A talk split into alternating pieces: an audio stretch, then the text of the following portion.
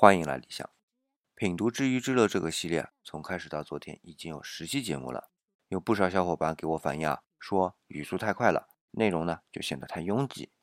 一开始我还真没觉得这是个问题，因为我认为啊，既然小伙伴们愿意花上六十秒来听我嘚吧，那我就要在这六十秒的时间里，尽量多的和大家分享我在阅读后的认知。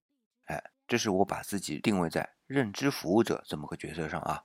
然而，当我回过头再去听往期的节目的时候，就会发现我错了，因为按照这样的语速，我自己都很难把所有的内容都接收到。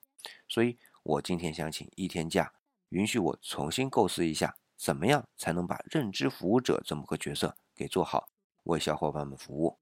是稍稍拉长一点时间，还是把内容做得更短小些？也希望大家给我一些意见。那我们下周一再见。希望那个时候呈现出来的节目啊，你能够喜欢。